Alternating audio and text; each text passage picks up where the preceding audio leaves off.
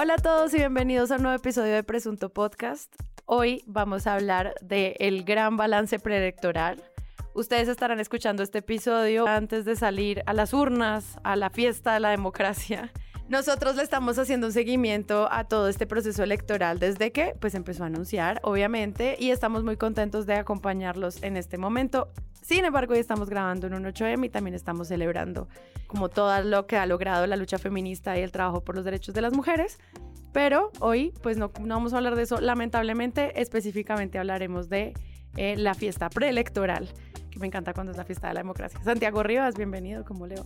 Muy bien, muchas gracias. Recordar que el presunto nació en elecciones, esta es nuestra esencia, ¿no? esto es lo, nuestro, y creo que eh, un poco le debemos a la Corte Constitucional la posibilidad de hacer este capítulo sobre elecciones, porque gracias al fallo de despenalización del aborto pudimos dedicarle a una cuestión de género sumamente seria y que involucra muchas facetas del Estado, un capítulo completo, entonces creo que esa gabela nos la podemos dar incluso a pesar de estarnos saltando esta fecha que siempre también ha sido muy importante para nosotros. Andrés Páramo.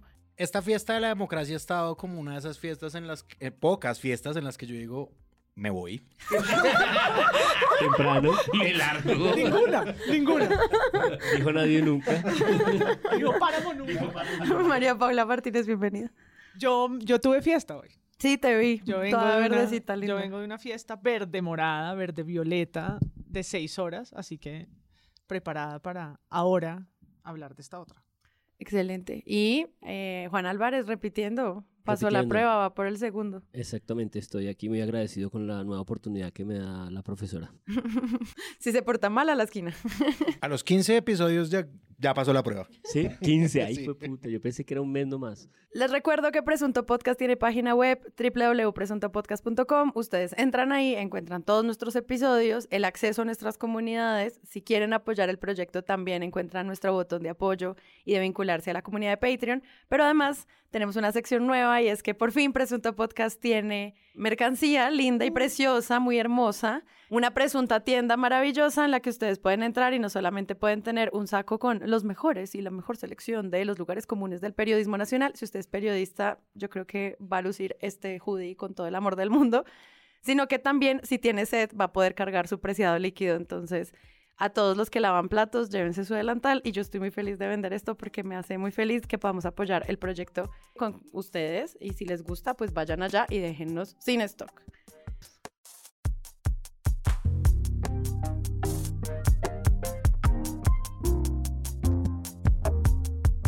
Elecciones. Elecciones de Congreso, elecciones legislativas en Colombia, un momento fundamental para comprender cómo está consolidando la política y todo lo que tiene que ver con el poder de nuestro país. Va a ocurrir durante este fin de semana. Ya veremos en otros episodios cómo fue el cubrimiento y cuáles fueron todas las narrativas que encerraron todo el trabajo que los periodistas hicieron alrededor. Pero de aquí hasta allá vamos a hacer un balance de todo lo que pasó y yo quisiera empezar con el concepto y la gran narrativa de fraude electoral. Eso a quién beneficia y por qué lo vimos durante mucho tiempo. También pues fue un análisis en torno a la registraduría, a cómo se van a meter con el software, a quiénes están comprando votos, etcétera. Hay muchísimas conversaciones sobre cómo la democracia no la están robando. Y los medios pues trataron este tema como un gran concepto para discutir. ¿Cómo vieron eso? Bueno, creo que lo primero que hay que hacer es eh, un contexto de decir, esto no es solamente que hay elecciones el 13 de marzo, no, no, estamos en año de elecciones. Estamos en año de elecciones y son tres jornadas. Una que eran las elecciones parlamentarias que se convirtieron en una primera ronda presidencial y dos vueltas presidenciales después de eso. Pero además venimos en año electoral más o menos desde octubre del año pasado y en esas es cuando empezaron a formarse todas las todas las posibles conjeturas que existen acerca del fraude electoral. ¿no? Entonces, se ha dicho por un lado y se ha dicho por el otro. Por un lado están las persecuciones políticas, sobre las cuales han hablado Fajardo, Petro, candidatos de la oposición en general, y que han llegado hasta ahora, que es el punto en el que a Francia Márquez no le han dado la plata del anticipo que da el Estado para que los candidatos y las candidatas puedan hacer campaña. Estamos listas, está exactamente lo mismo. Las circunscripciones transitorias especiales de paz están exactamente el mismo problema. Entonces, primero hay un complot contra los y las candidatas. Eso es lo primero. Lo segundo es la falta de garantías de la registraduría. Nosotros ya lo reseñamos aquí en el podcast y fue que Juan Daniel Oviedo, director del DANE, y Alexander Córdoba, el registrador nacional, se reunieron y Alexander Córdoba tenía 5 millones más de personas en su conteo de la gente que éramos, lo cual era pues un fraude ahí en la cara. Todo el mundo se quejó y la respuesta del tipo fue, pues el que no sienta que hay garantías debería retirarse de la carrera electoral. Y después de eso, o muy poco después, el gobierno nacional pasó la ley de seguridad, que es la que permite que en circunstancias que realmente no pasan de ser episodios normales de protestas agitadas, ni siquiera extremadamente violentas, se pueda disparar en legítima defensa de locales comerciales, por ejemplo, cosas de ese nivel de, absurdo y que le, quitaron además la jurisdicción especial a los indígenas. O sea, hay un montón de, de cambios de la ley de seguridad que son verdaderamente antidemocráticos y que son eso está por revisarse todavía creo, pero inconstitucionales, pero esa ley fue pasada como un relámpago por, por el Congreso y todo esto cabía también dentro de un cuento de es que nos van a robar las elecciones y cuando salgamos a protestar nos van a disparar, pero en la derecha también estaban en ese mismo cuento. ¿no? Entonces, quien primero empezó a hablar sobre el fraude electoral fue Petro, que es la persona que lleva siendo candidato presidencial tres años y medio o más. Y que acusó de fraude su propia elección. Su propia elección, exacto, su propia derrota en las urnas la vez pasada, la señaló como un fraude. Ese cuento todavía flota por ahí, por Twitter, versus las otras cosas que flotan dentro del petrismo, como el señalamiento al voto en blanco y cosas que dirían que no fue fraude, ¿no? Y al voto en el exterior. Entonces hay un montón de cosas que están ahí como como en el aire, pero fraude sí se dijo y hubo de hecho una, un momento muy complicado con los formularios C14, otra vez está hablando de eso, pero además hicieron las elecciones de los consejos de la juventud, hicieron unas eh, elecciones improvisadas y eso sirvió para montar otra narrativa que es el de, claro, los jóvenes que van a salvar este país no están saliendo a votar, pero les cambian las reglas del juego en plenas elecciones, no se sabe bien quién puede votar y quién no, no se hizo realmente ninguna promoción, entonces medir los resultados de eso es muy difícil. Eso en medio de unas elecciones en donde la gente en este punto no sabe qué tarjetones sí y qué tarjetones no puede pedir el 13 de marzo, domingo de esta semana que estamos grabando, ¿no? Es, de ese nivel.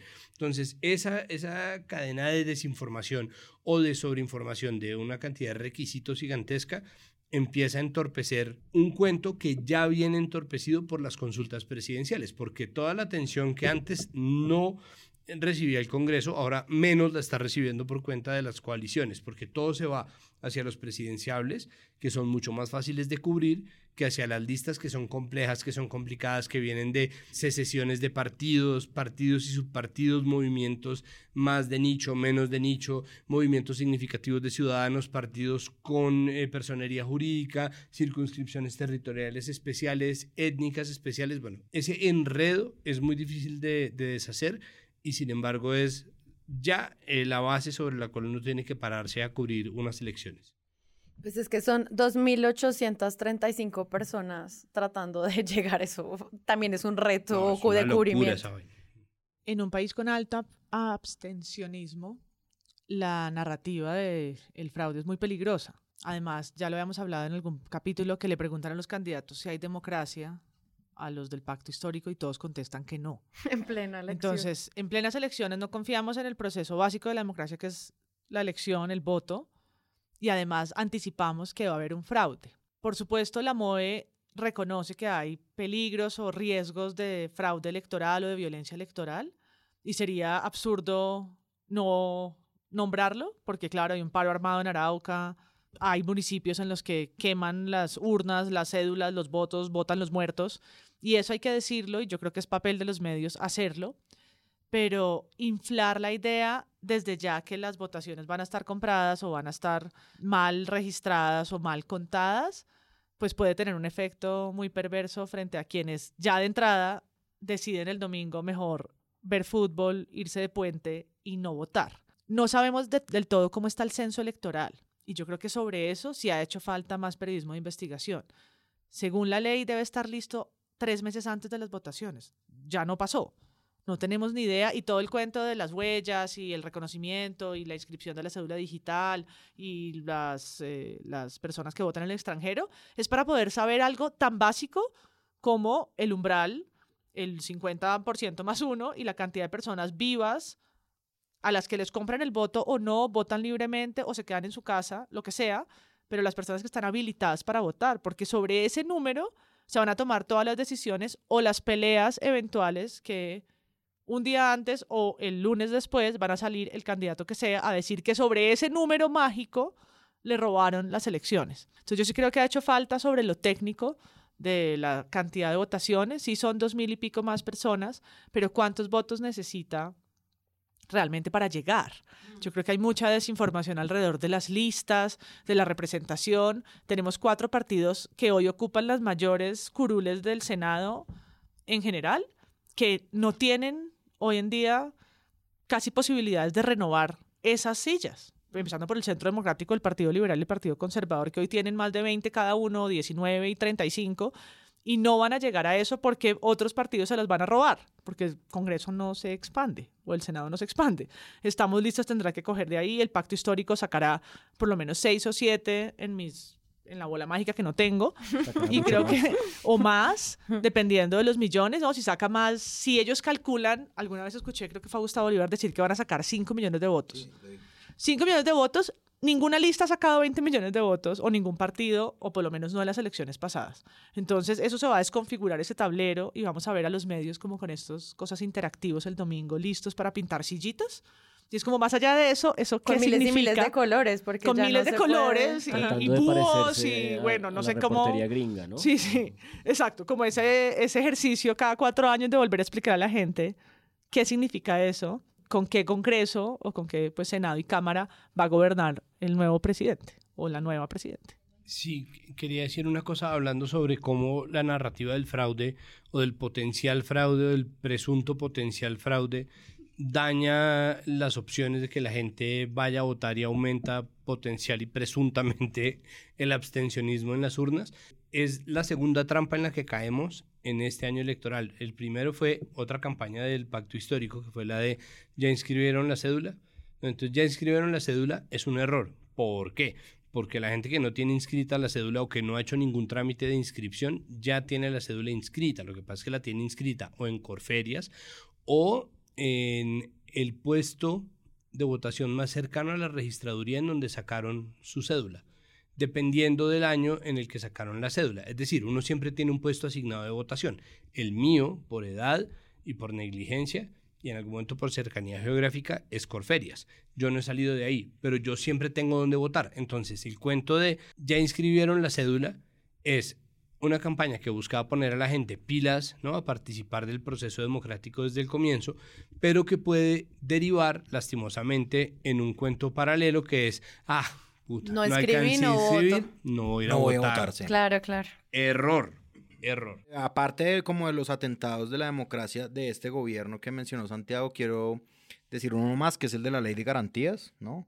Me parece que es uno más de esos y yo creo que en Colombia se tiende a entender la democracia como un proceso electoral y ya, y la democracia en realidad es, es algo muy obvio de decir, pero me parece que no es evidente para todo el mundo y es la democracia es el respeto también de las mínimas formas que la democracia ha creado para defenderse a sí misma y una de esas es ella y el gobierno de Iván Duque las ha incumplido básicamente todas. Entonces, obviamente, a mí me parece que para el candidato Petro, aparte de la narrativa que él ha querido montar, que es en parte real de nos pueden robar las elecciones, existe pues un gobierno que ha atentado contra la democracia, básicamente en todas sus formas, en la forma de democracia directa de las personas manifestándose en la calle y en la forma eh, representativa, así, cooptando entidades de control y las que mencionó Santiago y además la ley de garantías. En segundo lugar, me parece que esa narrativa también funciona, digamos, funciona de lado y lado. Eh, a mí me parece que Gustavo Petro tiene una gran opción de llegar a la presidencia y pues Álvaro Uribe no es ningún bobo y él sabe aprovechar eso. Y pues semana, salud, brindemos por eso, le da bola a ese tema también. Es como, como yo he escuchado a muchos políticos decir, no importa el fraude, no importa, o sea, es decir, en Colombia siempre ha habido como una debilidad en, en el conteo de votos, había una debilidad también en la abstención, lo que decía María Paula, Pero también en este momento nos pueden robar las elecciones y Uribe, que no es ningún bobo, dice, sí nos la pueden robar y nos la puede robar Petro. Sí, o sea, es decir, él voltea todo el cuento y Semana pues le da un titular.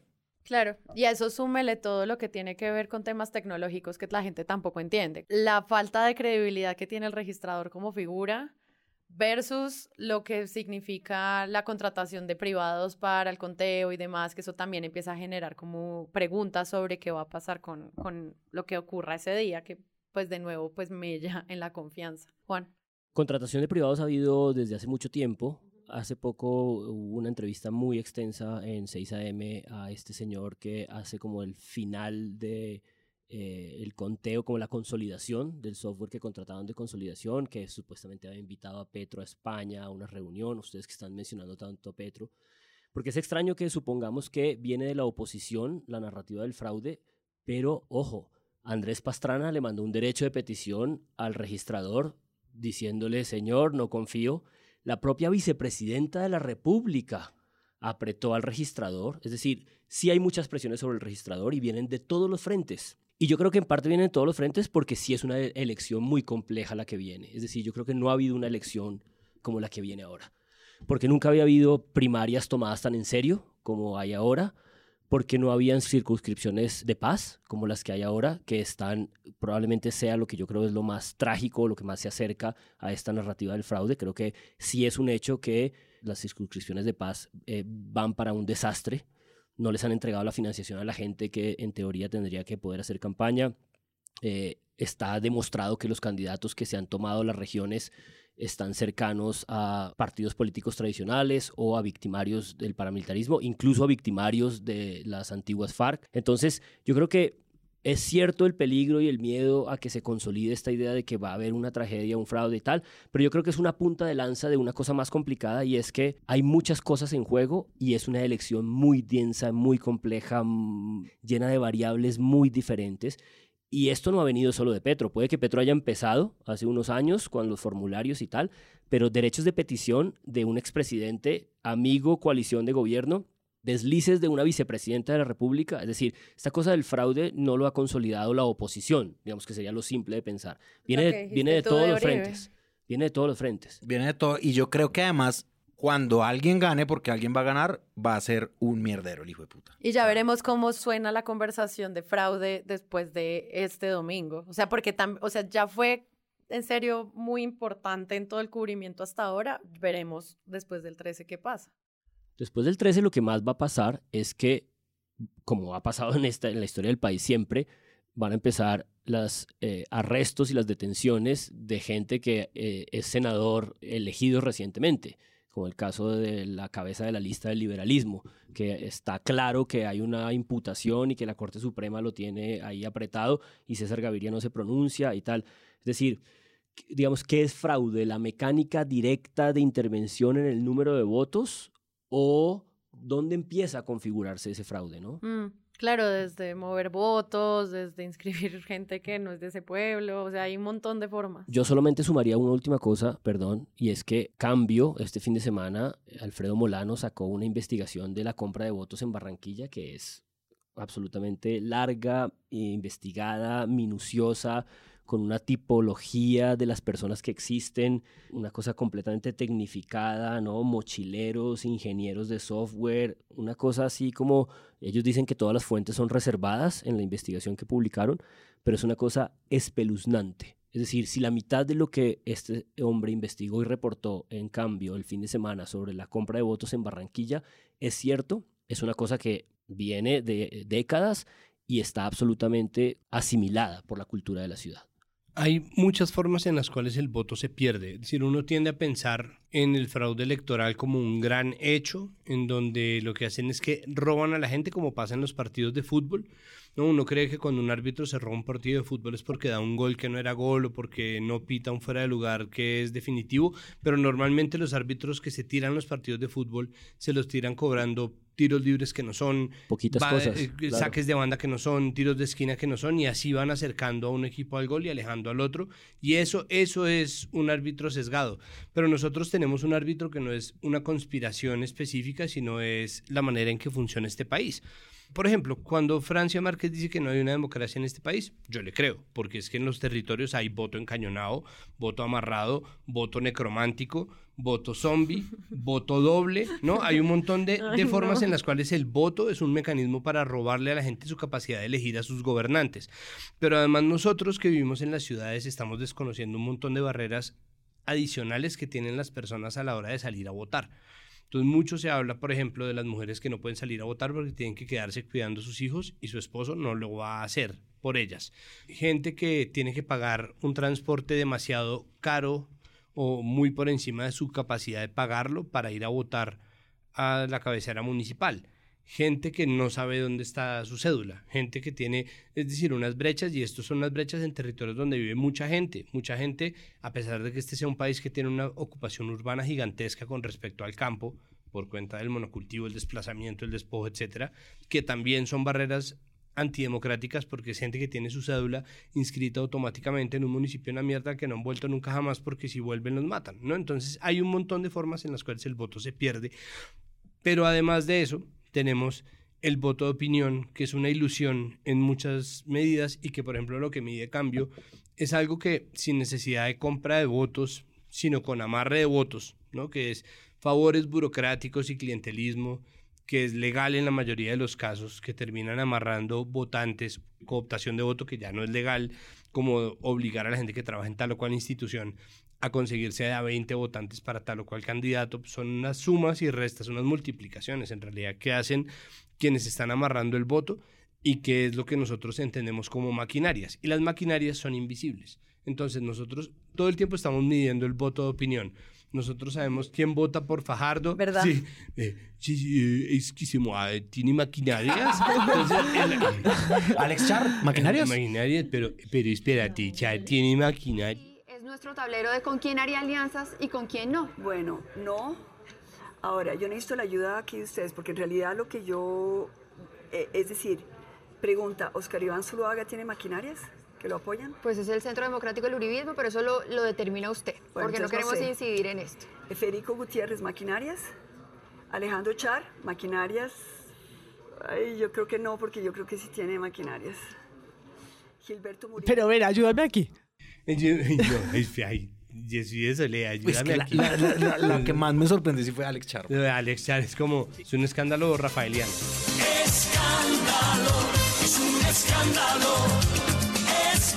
Nosotros nos la pasamos midiendo el voto de opinión y hay una pelea por el voto de opinión que es una pelea adicional por crecer la cantidad de gente que vote. ¿no? Ese es el gran problema, porque Pero también es como la fe opinión- de que los medios en serio pueden ayudar a que la gente tome decisiones, que para eso es que estamos, ¿no?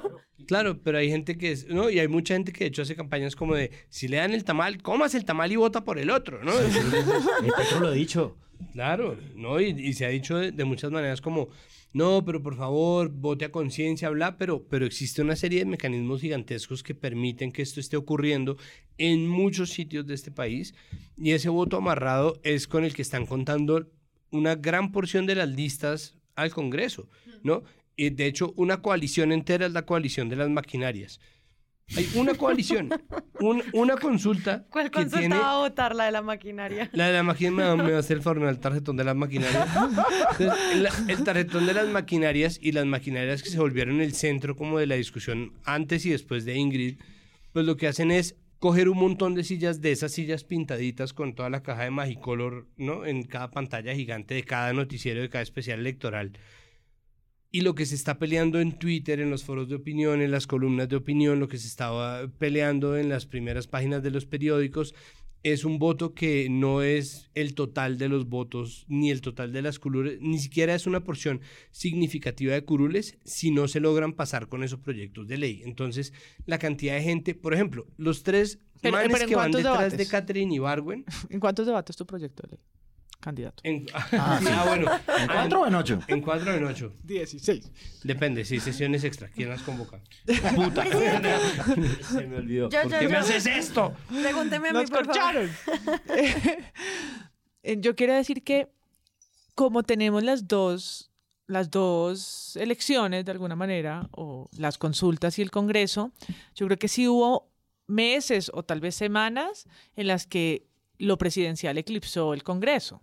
Entonces estábamos en una sobredosis de debates mediáticos que realmente para lo costosos que son el montaje televisivo y demás, era increíble ver tantos, cada noche había uno, ¿no? En Caracol hubo las tres, mañanas. tres días seguidos Con y se hizo uno con el país, se hizo uno con la W, el gran debate, se alquiló el Ágora Bogotá Porque luego las universidades. las universidades, pero una cosa como el siglo XX, ¿no? Como otra vez televisión en vivo, una cosa que, pare- que parecía un poco, poco probable. Y llegó un momento, semanas antes, que fue como, ¿y el Congreso? no, en un sistema ya raro en donde elegimos primero el Congreso con el que el futuro presidente va a gobernar. En algunos otros sistemas políticos y democracias eso no sucede así, pero acá lo tenemos meses antes. Primero le decimos, bueno, esto es lo que hay, querido presidente, ahora elígete. Pero es, son las semanas en las que los medios están empezando a perfilar más el Senado y la gente a preguntarse en redes y demás como, "¿Dó- ¿dónde es que puedo consultar los, las propuestas, los programas de partido, de lista cerrada o individuales? Porque tenemos muchas más claras o no las peleas, vamos a decir, presidenciales. O sea, tenemos más clara a Ingrid en el noticiero o a Petro en la W, a Fico diciendo que, o al, ¿quién fue el que dijo? ¿A quién fue que le dijo Petro que no conocía al hambre? Eh, tenemos más anécdotas que las cabezas de lista o las personas que van para Cámara de Representantes o las curules especiales, siendo más de 2.000 personas, ¿no? ¿Cuántos han pasado por los medios? ¿A cuántos les han hecho entrevistas? O incluso, no sé, lugares mediáticos donde tener esa información a la mano, que ahí podemos entrar a hablar de los bots o de las herramientas que han salido un tris tarde, no sé si es a propósito, como lo que sacó Mutante hoy o ayer y lo que la silla puso a circular. Es que eso Y me da pie para pública. me da pie para la pregunta que No, quería no, no, hacerle. no, no, no, no, no, no.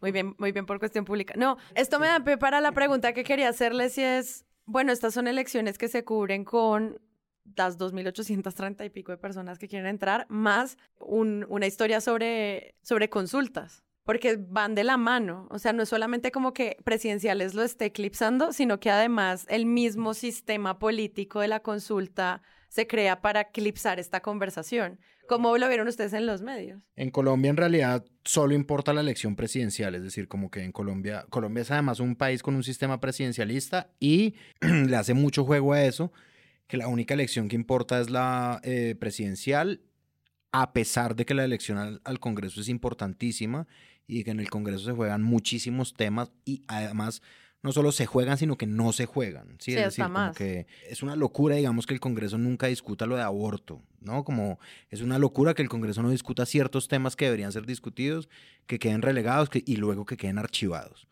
Y es una locura además que ese organismo como democrático que le hace control al poder, pues sí, se ha relegado a lo que dice María Paula del último minuto, porque es decir, yo no sé si eso lo han vivido, pero mucha gente en este momento, hoy que grabamos este episodio, martes, última semana, antes de las elecciones al Congreso, está preguntando ¿Y por quién van a votar? por quién van a votar. No sé por quién votar. 60% de las personas Exacto. salían una encuesta, resuelven su voto a Congreso la última semana. Exacto.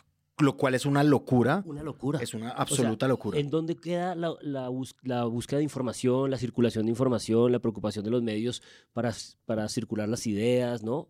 Cuando la gente resuelve la última semana. Y hay una cosa más que quiero decir antes de que Juan Álvarez tome la palabra. y es eh, que además los candidatos a la presidencia, a mí, a mí, a mí, Andrés Páramo, me parece que los citan demasiado a debates sobre distintos temas, obviamente, a veces, o sea, a veces son debates especializados, a veces son debates generales, se hacen las reglas, algunos salen mal, algunos salen bien, pero están diciendo más o menos lo mismo siempre, ¿sí? Y uno ya sabe que un candidato con más opción empieza a volverse un poquito más aburrido, un candidato con menos opción se empieza a volver mucho más interesante, eso uno lo sabe, pero además yo sí creo, o sea, yo tengo una percepción que a mí me nació en estas elecciones y es que desde que yo tengo memoria están diciendo más o menos lo mismo, ¿sí? Es decir, están diciendo más o menos que los problemas del país son los mismos. En todas las elecciones se menciona la cosa de la crisis, es decir, en este momento es la crisis social, pero hace 25 años era otra crisis y están diciendo como más o menos lo mismo, a la gente hay que darle trabajo, sí, es decir, como que no es, se- se- o sea, uno se empieza a aburrir un poco de que repitan siempre lo mismo y dejan a un lado a los candidatos al Congreso, siempre. No, y los candidatos del Congreso cuando llegan a hablar, en general siempre piensan que la gente, para poder convencerlos de que van a ir a trabajar, tienen que presentar proyectos de ley. Entonces, y el otro día eh, el señor Bolívar, cabeza de la lista del pacto, decía que él había presentado 100 proyectos de ley y solamente habían discutido uno o dos, y entonces como, bueno, entonces tal vez el trabajo de un congresista no debería ser solamente presentar proyectos de ley, este país habría que pensarlo de otra manera, a través de reformas de otro tipo, porque esta leicitis, ¿no? Esta idea de que nos podemos solucionarlo todo a través de una ley, una ley, una ley, pues no, aunque probablemente sí, ¿no? Pero eso también demuestra algo que eh, cubrimos, un- hicimos una vez un episodio, me acuerdo, con Tatiana Duque sobre lo lejos que estamos de entender cómo funciona el Congreso como institución. Y eso, cuando uno no sabe a qué van a trabajar, también es más difícil pensar a quién elegir para que vaya y haga el Por trabajo. supuesto. Y es una conversación transversal de, pues, si estamos pensando que siempre es electoral, pues también es siempre explicándonos por qué es electoral y por qué esas personas están allí. Y después de que uno vea dos candidatos que no saben la ley quinta. No, y ahorita eh, eh, escuchándolos hablar y eh, es- investigando un poquito para este episodio, No, un la- poquito con 20 páginas de apuntes. no, con la idea esta como del cubrimiento, ¿no? Y cuáles son las ideas y toda esta eh, estructura de, circulación de ideas en las que creemos que la democracia y la libertad, todos estos lugares comunes que tenemos constituidos, realmente si miramos con cuidado de esas 2.800 personas, creo que la mitad, si no me equivoco, o de pronto más, quieren guardar silencio, no quieren cubrimiento de sus campañas, quieren sepultamiento de sus campañas, porque sus votaciones las tienen amarradas por otro lado, porque prefieren no tener que pronunciarse sobre el aborto, porque prefieren no tener que explicar por qué son la lista de la cabeza de un partido que no puede explicar esto y lo otro. Creo que suponemos esta premisa eh, eh, eh, armoniosa del cubrimiento y de la exposición de ideas, y creo que la mitad de los candidatos al Senado y a la Cámara no quieren que les pregunten nada y quieren permanecer en silencio. Pues quieren hacer la de Char, que es no aparecer en ningún debate, Claro. que ya vamos a leer el titular que disipa todas las dudas, otro, otro caso de por qué es que no va a los debates, no, no por sus investigaciones y estar enlodado hasta la cabeza eh, con Merlano y etcétera, sino que frente a esto que decía Juan, claro, la, la opacidad le juega muy bien a los Claro. sistemas clientelistas y, y de fraude. Mm. Entre menos periodistas estén trayendo a la luz pública quiénes son, de quién son hijos, de quién son esposos, quién está comprándoles esa curul o esas relaciones raras que heredan sillas por familia, sangre o por amarradizos corruptos, pues mejor les va, sobre todo en la Cámara de Representantes, donde están todos los sillas territoriales. Y ahí es donde hace falta revisar un poco más el papel de los medios regionales, ¿no? Porque también es la información local la que permite una suerte de alfabetización electoral mejor hecha.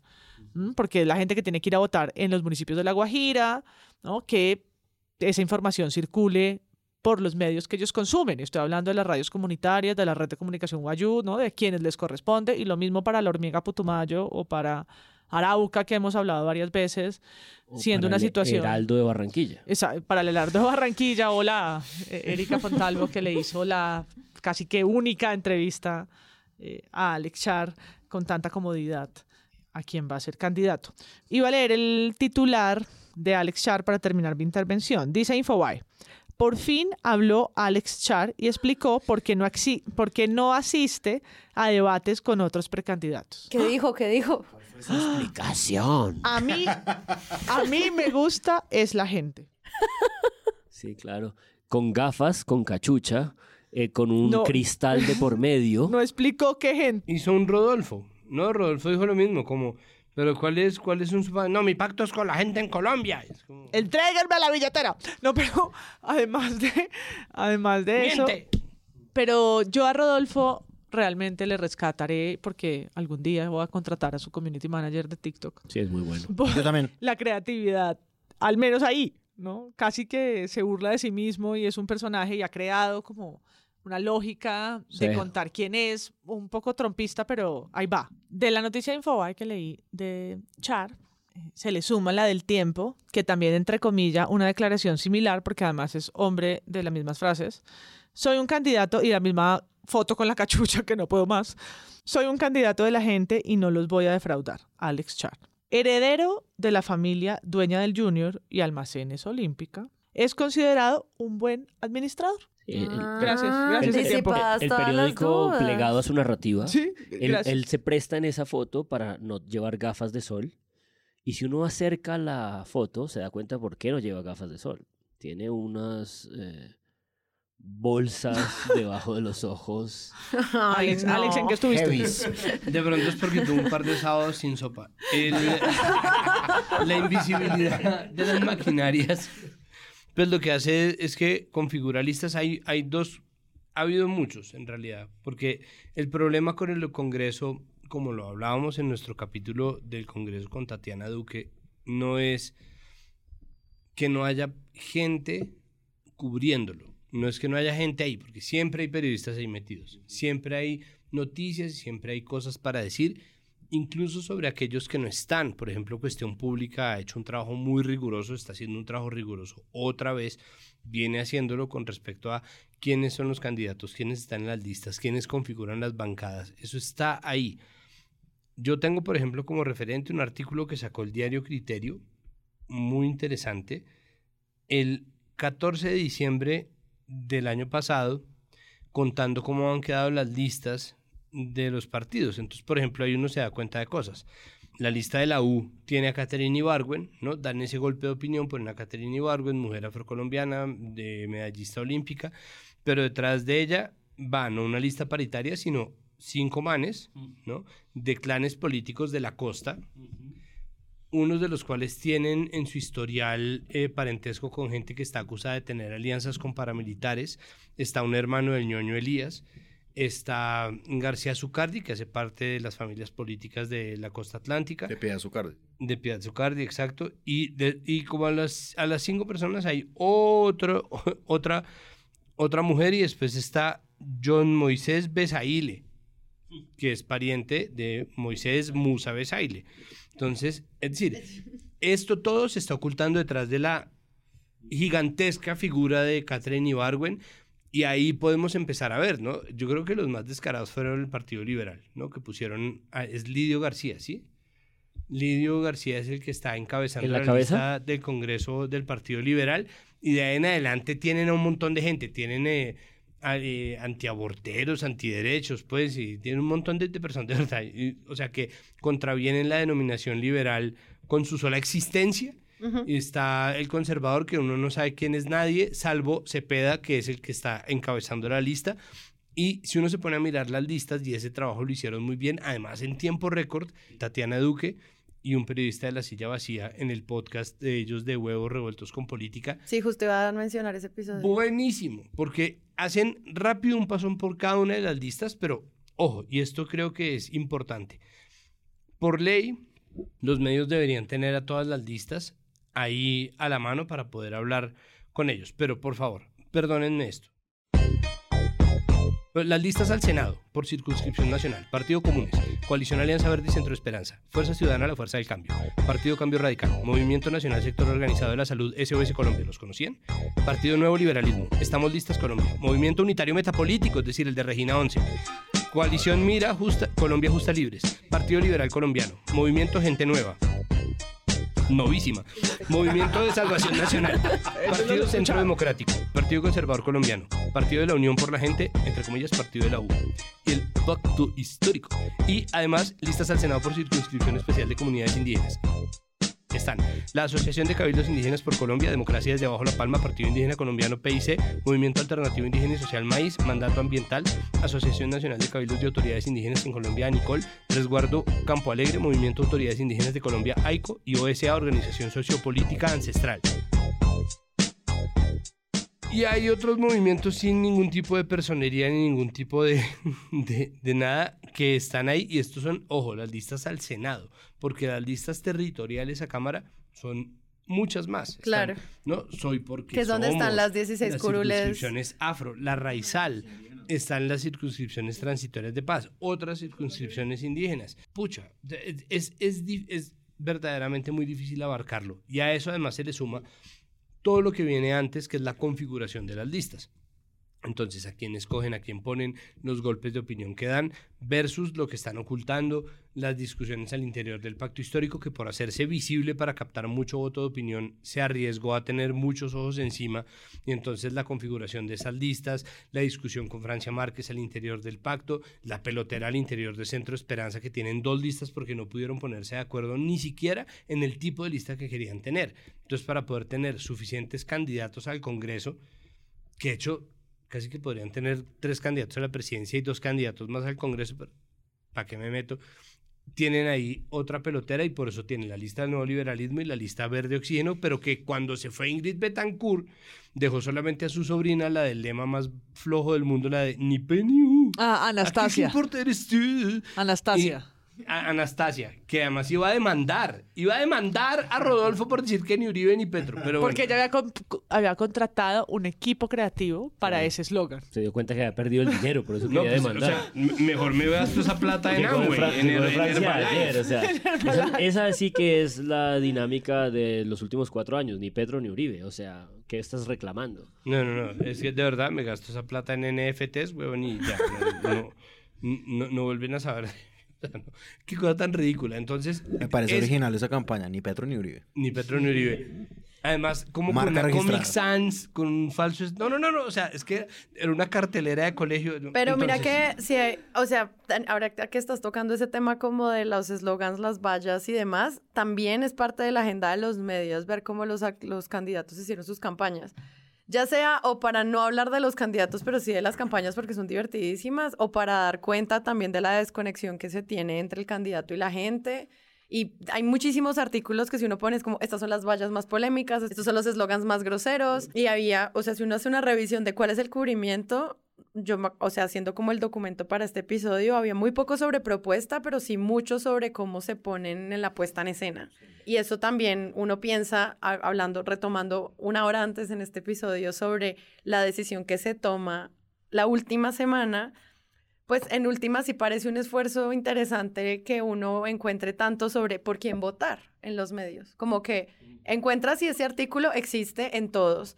Por quién votar, si hay por quién votar, eh, esta es la lista de las personas que tratan este tema que usted podría interesarle y de nuevo pues ya ahí como que empieza a surgir ya a último minuto las personas tomando decisiones, si hay muchísimo cubrimiento de eso y de nuevo es muy difícil, o sea, yo no sé cómo hacen. Y porque los medios sí hacen entonces la tarea de filtro, la tarea de qué sé yo, mandarles preguntas, curaduría, de, exacto, aplicación para hacerte preguntas a ti mismo y que te vote al final. Sí, como los el Tinder, candidato improbable, exacto, el Tinder, el Tinder, el Cupido, entonces, ¿no? Como contestas estas 10 preguntas y te sale el candidato, todos esos juegos pues ayudan porque también lo hemos dicho varias veces acá, los debates realmente tienen poco impacto en la decisión de voto de la gente. Y pues no, no van a llevar a 2.000 personas a debates. Ese no es el formato de Cámara y de Senado. Pero Eso es improbable. como una especie de batalla campal. Eh, a un estadio.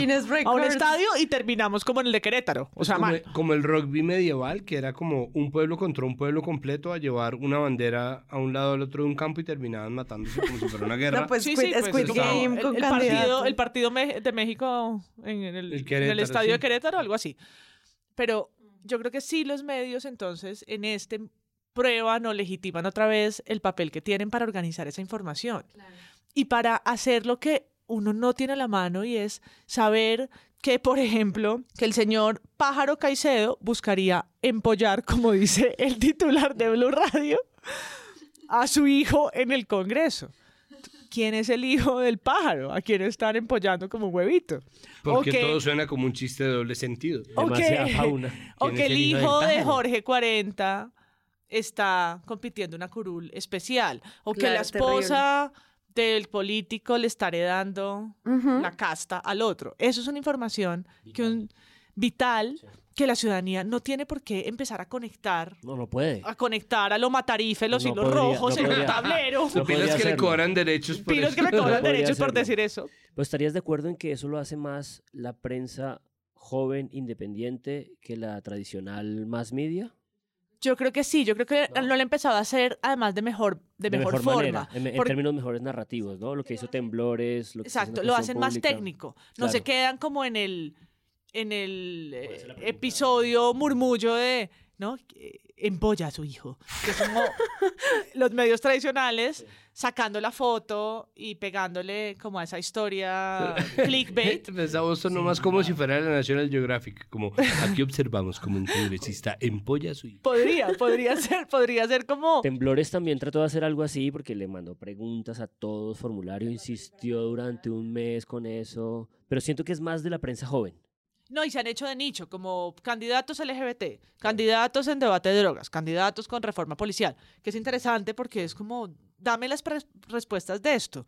Yo no quiero escuchar a los candidatos contestarle a Vicky cuánto vale un huevo. Me chupa un huevo. No, no, no quiero saber cuánto... Ese- esa información no es relevante para uno saber o decidir entre un candidato u otro o entre una lista y otra. Sí. Pues por en ejemplo, cambio, los debates que han hecho en redes, las conversaciones que planteó Cuestión Pública de una hora en Instagram Live, ese tipo de cosas, yo sí creo que funcionan para conocer, escuchar un poquito en más formato, en largo formato, a las propuestas. No, y es que el otro tema es el, bueno, el de debates, ya lo sentimos como que se está agotando y que los candidatos no están listos para los debates y que las preguntas es para que los corchen o que no aporta o que la gente realmente al final no cambia de opinión después de que Pero Eh, apenas comienzan, porque los debates ahorita vienen los Claro, presidenciales claro. de verdad. Fuertes. La otra, siempre habíamos hablado hace cuatro años y le hicimos episodios completos, era las encuestas. Y siento que este año también como idea, no- o sea, obviamente llega a los medios de manera muy fuerte, pero no sé ustedes cómo lo vieron también como esta estrategia de acercarse a como la opinión pública o, la- o el voto de opinión o todo lo que no tiene cooptado la maquinaria, pues también se, se perfilan las encuestas, que creo que sí, sigue siendo muy de nicho también. Yo creo que tenemos el piano del plebiscito. Mm. No podemos, que nos aplastó en la cabeza. No podemos creerle del todo a las encuestas. Yo creo que son una medición técnica y hace poquito escuchaba en Hora 20 una mesa de expertos, colegas politólogos que están llenos de palabras como credibilidad, legitimidad, eh, institucionalidad, todas las que terminan en esto, para entender qué es lo que marcan esos números y por qué, así como, como los debates o, o las, sem- las portadas de semana, le muestran a la gente hacia dónde va la tendencia y hay quienes se comportan... Despegó, despegó. Despegó, despe- despegué. o el Petro gigante. Rodolfo.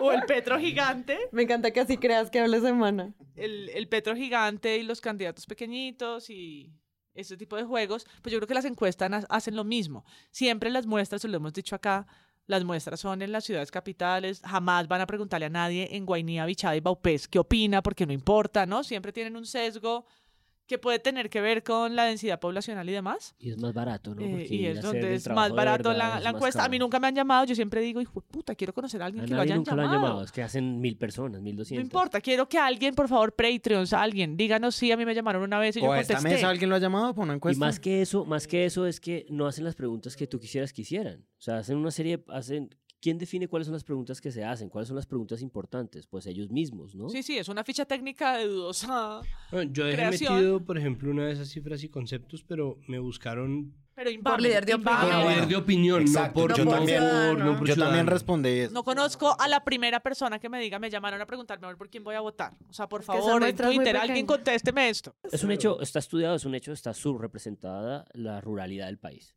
Eso es un hecho, porque no tienen dinero para cubrirlo. Eso es un hecho. Eh, lo primero es 2016, ¿no? Todo el mundo estaba seguro, pero además dijeron el fenómeno era, estaba ganando por goleada el sí hasta el punto de que mucha gente dijo, pues no va a salir a votar para que si igual vamos a ganar y perdimos, ¿no? La otra es 2018, porque es que en 2018, y esto lo cubrimos nosotros en tiempo real, bueno, semi-real, en tiempo podcast, los medios vendieron a Vargas Lleras, pero Sí, clavado. O sea, Nadie lo en, vio. en semana, en Nadie todas las vio. encuestas, Vargas Lleras estaba ahí en las encuestas y duró vivo todo el tiempo en las encuestas. En Caracol Radio pusieron a un señor que era la voz de Vargas Lleras en la mesa.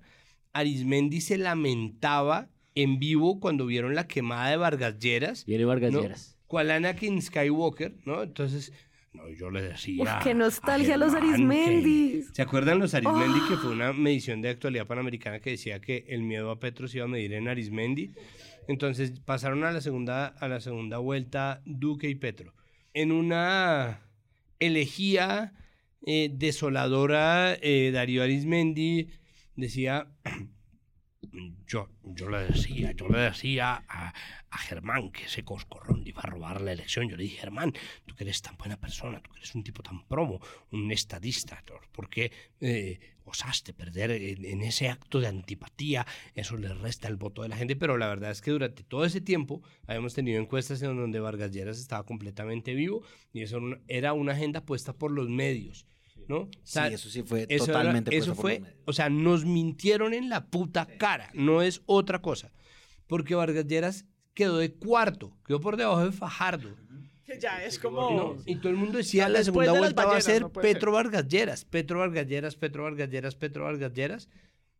Y Vargas Lleras no vio media. La tercera cosa que pasa para pasar al video es que ahora todo es el voto de Schrödinger.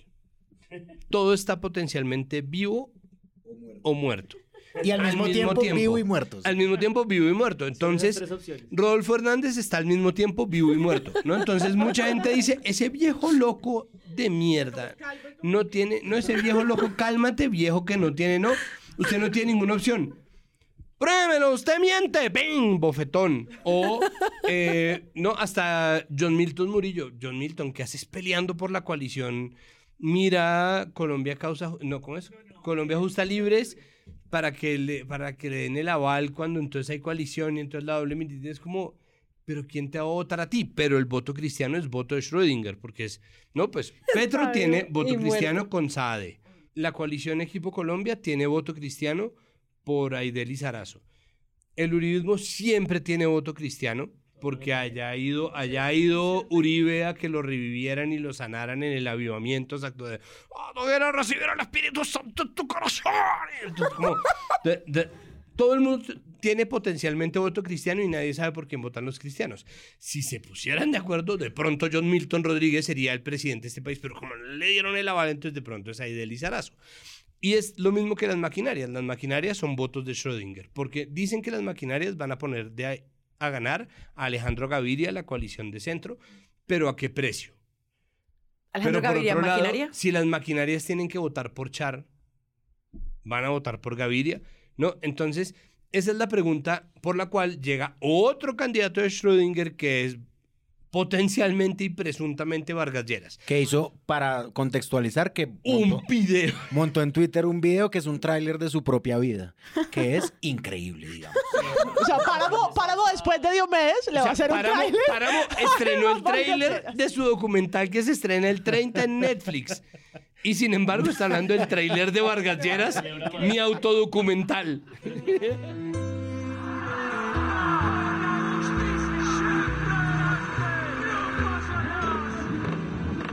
El guerrero levantó su mano señalando la autoridad en la zona de hacia el infinito. El guerrero dice que estás Me parece que este episodio empezó con la premisa de que el Congreso, el con- eh, las circu- circunscripciones territoriales, todas estas densidades muy minuciosas estaban siendo opacadas por este fenómeno nuevo de las consultas. Pero la pregunta es, ¿eso va a hacer finalmente que la votación de pronto crezca? Es decir, que haya menos abstención. Pues de pronto, o sea, uno de nuestros Patreons, Sergio Guzmán, que tiene una firma de análisis de riesgo que se llama Colombia Risk Analysis Y una No. cantidad de stickers maravillosos de... y un banco de stickers gigantesco. Pero te queremos por tu, tu análisis teléfono es político. 13, no entiendo. El- el- entonces, para que le escriban.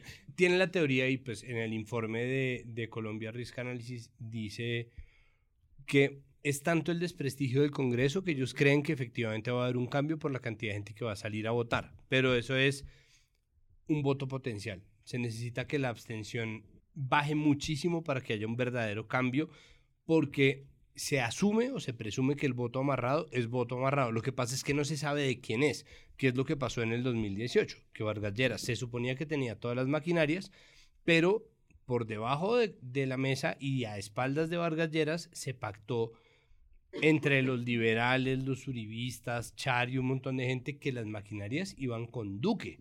Y esa fue la sorpresa que se llevó todo el mundo, empezando por los medios que estaban moviendo unas encuestas que no decían nada en realidad sobre lo que estaba pasando. Pero hace cuatro años solo había una consulta.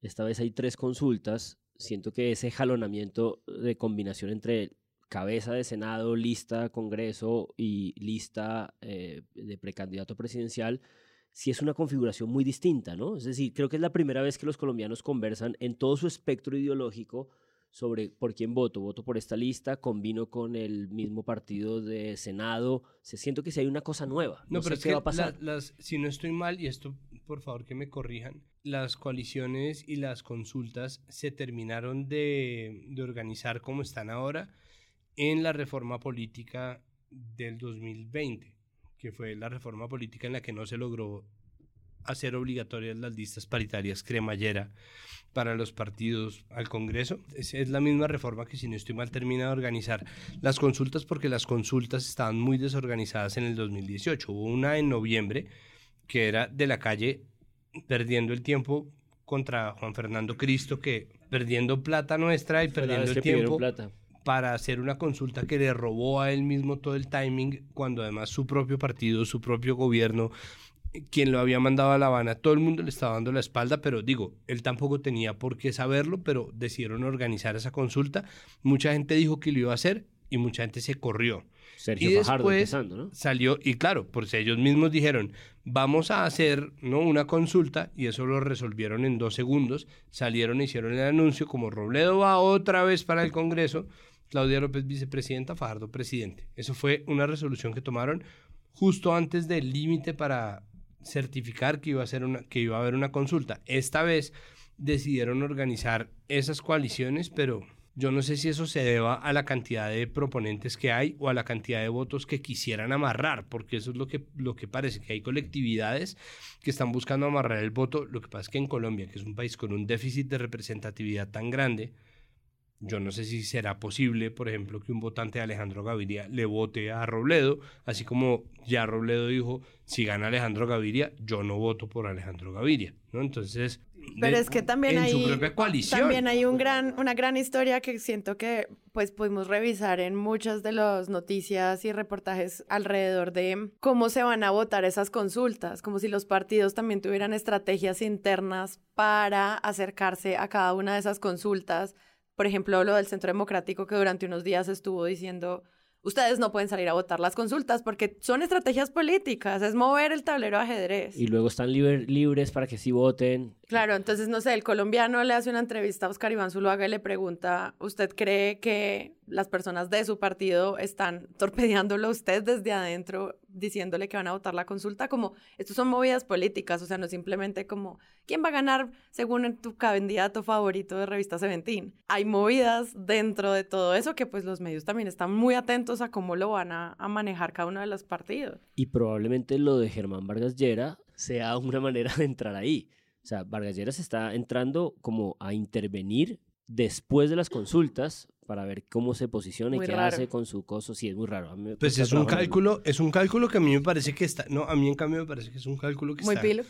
Sí, porque es un cálculo que hace lo siguiente. Petro tiene asegurado, según todas las firmas encuestadoras, un Primera lugar en, vuelta. en segunda vuelta. En segunda O vuelta. sea, sí. no, no, ya el pacto histórico se lo ganó hace rato. Y sin embargo van a hacer esa elección. ¿Por qué? Todavía no se entiende, pero ahí está. Y dicen que tiene un puesto asegurado en segunda vuelta. Y ahí empieza una serie de mediciones que están de verdad entre el margen de error y el 19% de la intención de voto. Es decir, entre el último candidato en la intención de voto y a veces Rodolfo Hernández y a veces Sergio Fajardo, detrás del voto en blanco. Entonces cualquier persona que vaya contra Petro empieza a juntar esas moneditas. Vargas Lleras tiene a su favor el cuento de todo el mundo diciendo, pucha, y pensar que nosotros temíamos que fuera Vargas Lleras, ¿no? Y resultó siendo este imbécil, cuando Vargas Lleras, que es Lex Luthor, pues al menos era un tipo competente, un villano competente. No, no semejante mediocre. Habría Entonces, hecho lo de los char en Barranquilla. Robar, cuenta, sí. pero un poquito de asfalto obra. y un, poco, poquito de ¡No, obra. esas casas mantecos y papotas. Róbense un pedacito, pero hagan El obra. malecón para baby. Creo que es Exacto. totalmente el ex Luthor. Es, es absolutamente el ex Luthor, pero grosero, porque el ex Luthor es todo... Es fancy. Hola, Kalel. ¿No? Entonces, en cambio, en cambio eh, Vargas Lleras es todo. ¡Yo, manteco! Ahí le boté su kriptonita. ¡Comas esa mierda! Entonces, Vargas, ¡pa! Un coscorrón con kriptonita. no. Qué angustia esto. entonces Lex lo que dice es, es nadie confía en Charles, están cayendo encima todas las investigaciones. Barguil está de verdad a un cromosoma. Peñalosa no pudo ni siquiera por firmas y le tocó a Dilian Francisca ponerle el aval de la U simplemente para conservar la viabilidad de ese amarre de votos en la única coalición disciplinada que existe. Porque hay que decir que el petrismo es disciplinado, pero el pacto histórico no necesariamente. Yo me imagino a muchos romeristas yéndose a votar por el centro y me imagino a muchos eh, francistas absteniéndose, de votar Absteniéndose, por sí, Petro. totalmente. O sea, yo eso lo veo pasar. En cambio, en el equipo Colombia van porque van. Es como, ¿quién es? ¿no? Es un equipo, es la hasta metáfora Barguil, de- hasta Echeverry habría cogido los votos de esa gente. Es como, La metáfora de Ay, Gerardo para. Bedoya, ya la usamos, ¿no? Es Sí. todo- cada quien hace su trabajo sucio. cualquiera que quede, pero los que están es difícil. ¿Por qué? Pues porque primero el uribismo sí está muy desprestigiado y ellos saben y el gobierno sabe que lo que toquen lo entecan. Entonces Fico, que es un imbécil, Fico, perdón, no, ya fuiste a Sarauca, las drogas son malas, no, Es- no abortes. Estoy es- es reciclando mi imitación del lunes, pero es así. Es, como- Es más que un imbécil, es como un lugar común es andante que es un andante, es como, ple- "Ah, pues a mí sí me gusta el mondongo. Es como el no vacío, vacío, abortes". vacío, vacío. Y mi abuelita me dijo, este país está maravilloso, porque vas a usar drogas. Es como, Pero bueno, hoy se, le hoy se le calentó el parche, ¿no? Hoy se le calentó el parche. Vargas Lleras dice, yo cojo todos estos votos, todos estos votos, más los de Alejandro Gaviria, más los de muchos fajardistas que si Fajardo no pasa segunda vuelta me los van a dar a mí, no a Petro. Entonces el cálculo de Vargas Lleras a mí me parece que es impecable porque el man además es infinitamente más confiable que la rueda suelta que es Rodolfo, porque Rodolfo ahorita va como va, porque no está un tipo como Vargas Lleras que acapare todos esos votos de maquinaria, porque Rodolfo es el de la coalición Equipo Colombia que no está en la coalición Equipo Colombia.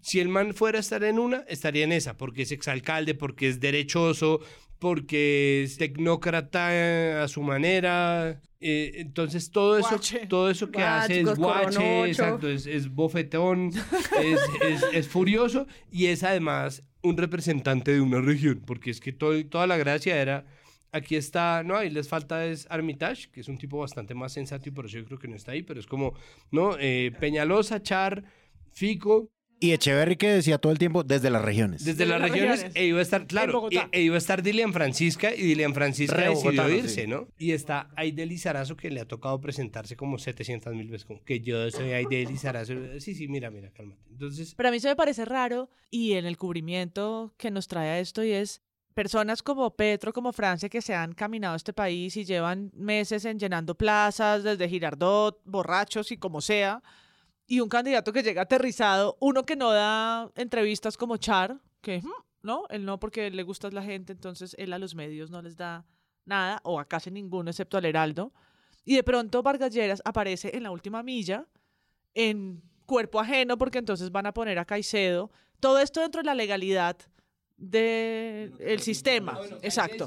Entonces llega otro y llega arrojado, o sea, el viernes inscriben a un muñeco para que dentro de la ley, en los próximos días, Vargas Lleras llega en paracaídas en la última milla, peor que Char, a decir pues que, como le dijo a Yolanda, él no hace entrevistas porque qué preguntas tan chimbas. Entonces llega en la última milla a ponerse de candidato. es que es Pues muy es que O son- sea, Char llegó es que con las firmas el último día es un y ahora llega este el último día en muñeco aval ajeno. muñeco. No pero Char el llegó- último, último día. pero No Char ser. llegó con Sí, las sí, firmas, es un poco patrañoso. del, del, del supermercado. pero además como, la saqué en dos días. Sí, sí, es Dos 500 días. Orgulloso, Ah, sí, las orgulloso. firmas. Dos días, sí, sí, sí. tres camiones con dos millones de firmas, ya te la pongo acá Porque nadie le va a contrapreguntar. ¿Y, y, y quién va? ¿Quién? Soledad, Uruaco, Barranquilla, ya, toda la firma. Ya, toda. ¿No? Es como.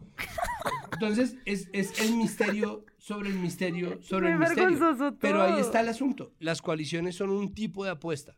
Las consultas son un tipo de apuesta. Petro decidió ser candidato presidencial desde el 8 de agosto de 2018. Pero más allá de las bromas, es el que sigue vivo, ¿no? Porque a la Pues, izquierda la claro, han ¿no? eh, aniquilado con todo el mundo magnicidios. dice, y cada vez más gente dice, no, yo creo que Petro va a ser. Yo no sé si lo dicen para salarlo, ¿no? Yo no sé si lo dicen como yo digo que, que Millonarios va a ser seguramente el campeón, porque lo va a ser, obviamente.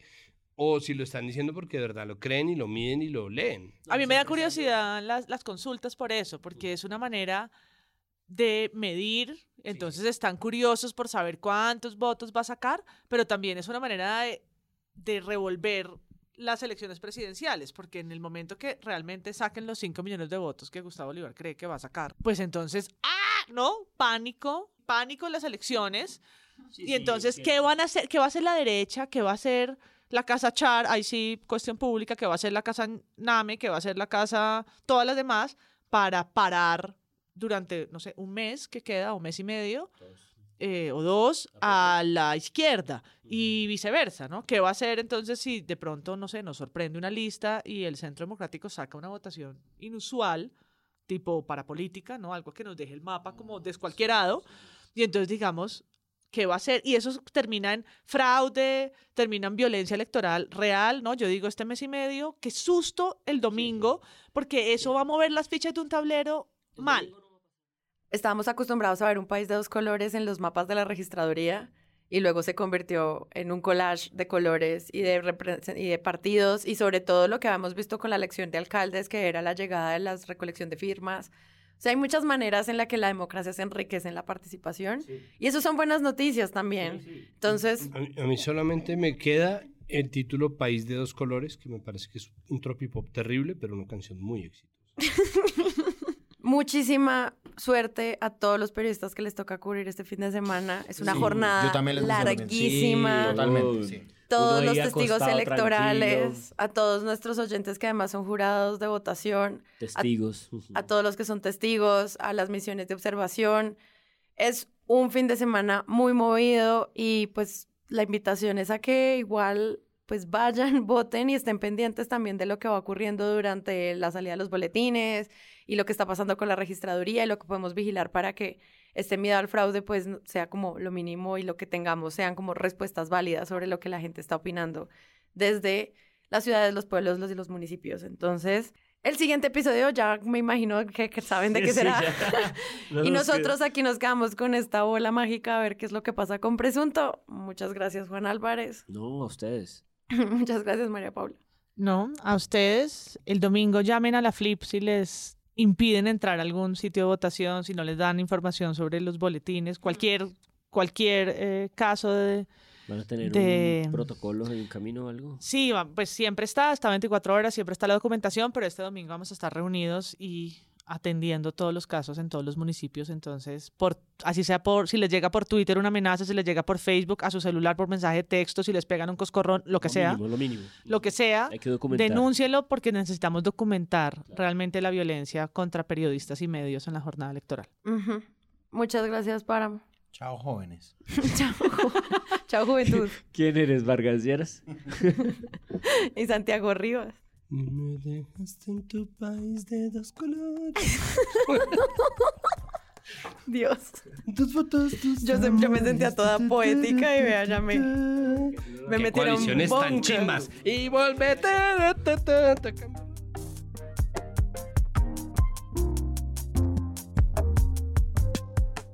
Si les gustó este episodio, les invitamos a que lo compartan en todas sus redes sociales. La producción es de Sara Trejos. El análisis es de Santiago Rivas, María Paula Martínez, Andrés Páramo y Juan Álvarez.